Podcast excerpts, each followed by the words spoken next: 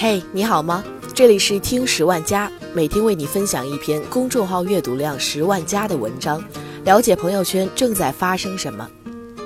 今天分享的文章题为《熬夜榨干了多少中国年轻人》，来自公众号浪潮工作室，作者林墨。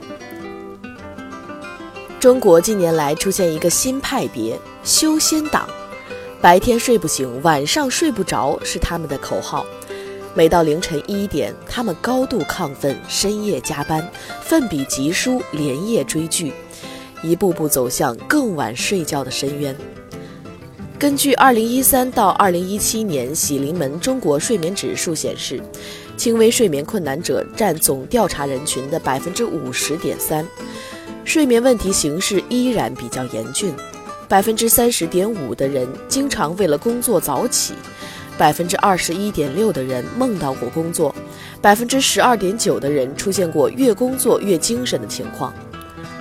泡着枸杞熬夜着的你，是否也担心过自己会突然宕机？那么问题来了，熬夜真的会导致猝死吗？晚上十一点器官排毒的生物钟理论又真的是谣言吗？熬夜会不会猝死？数名大学生因熬夜猝死，月薪三千的九零后熬夜猝死，这是社会新闻里最常见的一种误导，熬夜导致了猝死。那熬夜和猝死有关系吗？只能说有一定的相关性。如果你只是在短时间内熬了几天夜，加了几天班，顶多加重你的黑眼圈，补补觉，你还是条好汉。但长期作息不规律、睡眠不足，会增加你心脏出问题的风险。体验过熬夜通宵的人都知道，第二天白天不补觉。常常会心跳过快，两眼发黑，这其实是睡眠不足诱发了你血压升高，这会给心脏带来更多的负担。心跳变快是心脏努力想要快点射出更多的血液保证供应，而两眼发黑说明心脏的努力没用，心脏射血量还是不够。如果长期熬夜、睡眠不足，不仅大脑等重要器官会处于供血不足的缺氧状态。最严重的状况是，心脏会不堪高负荷的工作，累到猝死。一项涉及七万多名四十五到六十五岁的中年女性的十年研究表明，在控制潜在干扰因子之后，对于个体而言，睡眠时间少于五小时会增加百分之四十五的冠心病风险，百分之二十的猝死首发表现就是冠心病。临床上，猝死一般分为两类。一类是心源性猝死，占到猝死的百分之七十到百分之八十；另外一类就是非心源性猝死，包含脑出血、夜间睡眠呼吸暂停等等。占大头的心源性猝死，顾名思义，心脏病犯了。百分之九十的心源性猝死因心律失常所致，心律失常中百分之八十是快速性心律失常，室速室颤引起。百分之二十是缓慢性心律失常，另外百分之十是心源性猝死由其他原因引起，包括心脏破裂、急性左心衰竭等。这么多心脏病名词对很多人来说是陌生的，它们看似距离我们很遥远，但心脏病的诱因高血压和高血脂远比我们想象中常见的多。大部分潜在高血压人群都不知道自己生病了。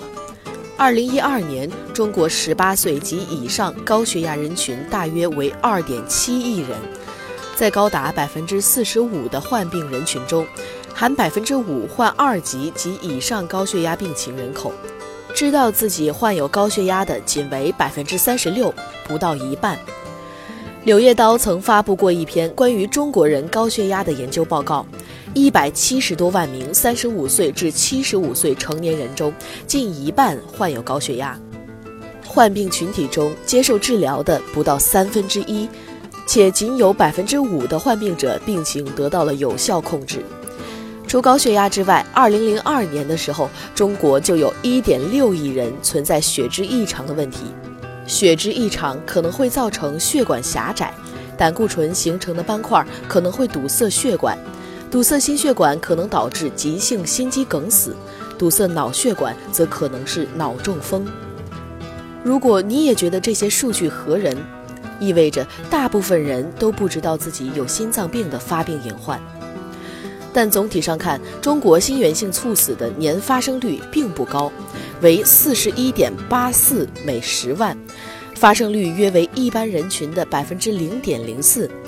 但由于庞大的人口基数，当以十三亿人口来推算之时，中国心源性猝死的每年总人数约为五十五万，全球最多。和庞大的心源性猝死人口相比，中国应对心源性猝死的设备普及率却很低。例如，公众体外自动除颤器 （AED），这是一种自动式的救命神器，它不需要你有专业经验，只要按照设备的指示，普通人就能使用。保守估计，中国现已装备了约一万台 AED，但实际使用次数却极少。比如首都机场。但要求必须是医护人员才可以使用，也就是说，如果在医院外发生心源性猝死，你旁边必须站着一位医生或护士，你才有活路。尽管熬夜、睡眠不足可能增加你犯心脏病的风险，但并不是猝死的根本原因。熬夜免除了作为猝死元凶的罪名，但熬夜确实违背了生物钟的基本规律，仍然不值得鼓励。生物钟的基本规律到底是什么？很多人第一个想到的就是器官排毒。作为江湖上流传最久的斥责熬夜党修仙派的中医理论，看起来像模像样，实际上错漏百出。十一点不睡觉影响肝脏排毒，凌晨一到三点胆的排毒，凌晨三到五点肺的排毒。器官顺序倒是安排的挺有一套。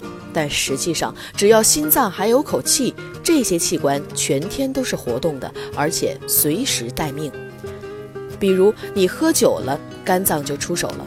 人的肝脏中有超过三百五十个参与解毒的基因受到生物钟调控，但肝脏在人体需要的时候才会发挥解毒功能。细胞生物钟在多个组织中调控着百分之三到百分之十的基因的活性。某些时候，这一比例可能达到百分之五十。凌晨五到七点，大肠的排毒应上厕所排便；凌晨七到九点，小肠大量吸收营养的时段应吃早餐。这种精细到每两小时更替工作的生物钟也是谣言。对于小肠而言，只要你有在吃东西，它就在吸收营养。至于上厕所的问题，你想上就该去，哪儿会纠结什么时间问题？又比如，晚上九到十一点为免疫系统排毒时间，但实际上免疫系统是二十四小时工作的。如果它每天只工作三个小时，再加上中国人二零一六年平均入睡时间为晚上十一点三十二，那中国人早该在病毒感染中死光了。综上，器官工作时间表是一个完全捏造的伪科学。更重要的是，排毒这个概念也是生造的。实际上，在现代医学中根本没有排毒的说法。人体内部确实存在一套代谢、排泄和解毒的系统，但它们自成一体，基本上不需要帮助就能够完成任务。它们排出的是人体正常运作产生的废物，以及消除人体内部的毒素。既然器官排毒表是假的，那么我们完全可以随心所欲地熬夜、白天补觉吗？事实上，人体的生物钟确实存在。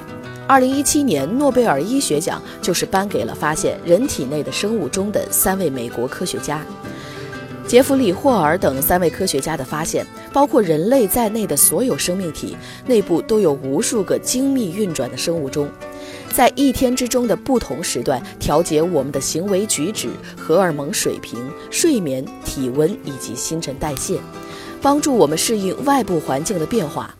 生物钟偶尔也会宕机，一时适应不了外部环境，比如乘机穿越数个时区导致的时差。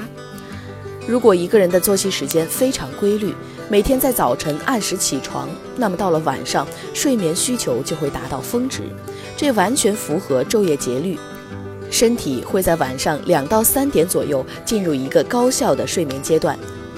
总体上，人体内高达百分之十五的基因依然遵从昼夜节律的调控。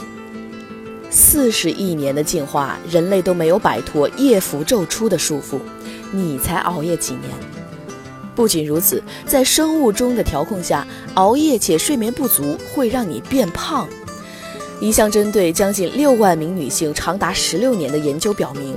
睡眠时间少于五个小时的女性，比睡眠长达七个小时的女性变胖的风险增加百分之十五。究其根本，其实是熬夜会影响肠道微生物，肠道中一种可能导致肥胖的细菌增加了，而它们会让你摄取更多的膳食脂肪酸以及储存脂肪。不仅如此。熬夜且睡眠不足，还会导致人体降低能量消耗，让你懒得动弹，吃得多，动得少。你不胖谁胖？变胖也就算了，可能还会让你变傻。熬夜且睡眠不足会影响整体认知功能、反应速度、辨认空间的灵活性、认知能力、学习能力都会下降，并且影响情绪。更严重的是，睡眠是影响阿尔兹海默症（俗称老年痴呆）最密切的因素之一。长期的睡眠不足会导致大脑内部堆积一种蛋白垃圾，这种垃圾会损害神经细胞，让其丧失功能，并最终死亡。一项针对中国人的研究表明，睡眠时间小于每晚七到九小时，甚至睡眠时间长大于等于九小时，与中风的风险增加有着独立相关性。白天不休息的参与者与休息的参与者相比，中风的风险也更高。正确的熬夜方法，理想是丰满的，现实是骨感的。熬夜似乎成为很多现代都市白领的必修课，无论是自愿的，亦或是被迫加班。北上广深写字楼的里面总有一盏灯为他们而亮，因此需要熬夜加班的上班族最关心的问题其实是。到底应该如何正确熬夜？简单来说，早睡早起比晚睡晚起好，晚睡晚起比不规律作息好。首先，早睡早起比晚睡晚起好。如果今天熬夜，但还是睡满了八个小时，或者每天坚持晚睡晚起，是不是对身体没有影响？答案是有影响。除非你能够让你周围的光照、你的饮食模式等等跟着你的睡眠时间变化，否则你的身体内部各种系统就会处在混乱状态。生物钟实际上受到受食因子的影响，受食因子其实是一种外部信号，身体因其来调节生物钟。受食因子包含有饮食、温度等等，其中最重要的就是光照。我们的大脑里有一个主生物钟，里面有两万个神经元构成的神经元群，每天都在高速运转，向身体发送信号，以确保二十四小时周期内各种生理过程能够在正确时刻启动或关闭。而按下这道开关的手正是日光。我们的生物钟不但受到日光的影响，还受到人造光的影响。人造光发明后，白天被拉长。贪玩的人类选择了熬一会儿再睡，比如很多人每天都会做的一项睡前运动——玩手机。玩着玩着，一抬眼天亮了，这就是生物钟的终极杀手。电子设备里的蓝光让助眠的褪黑素减少分泌，越玩越清醒，睁眼到天明。被调查的中国青年之中，百分之九十三点八的人睡前都玩手机、iPad 和电脑等蓝光设备。睡不着，真的是手机先动的手。除了光以外，饮食是另一个影响生物钟的重要因素。食物不仅可以为我们提供能量，而且其也可以影响我们机体自身内部的生物钟。而生物钟可以调节人类行为及生物学许多方面的昼夜节律。因此，通宵后想通过补眠恢复精力，你需要调控好周围的环境、光亮、声音，越接近夜晚越好。并且能长期坚持规律的晚睡晚起。看到这里，你已经知道了生物钟熬夜和猝死之间的关系，但相信你还是会心安理得的熬夜，毕竟这篇文章也是熬夜写出来的。即便如此，也请谨记：修仙有风险，熬夜需谨慎。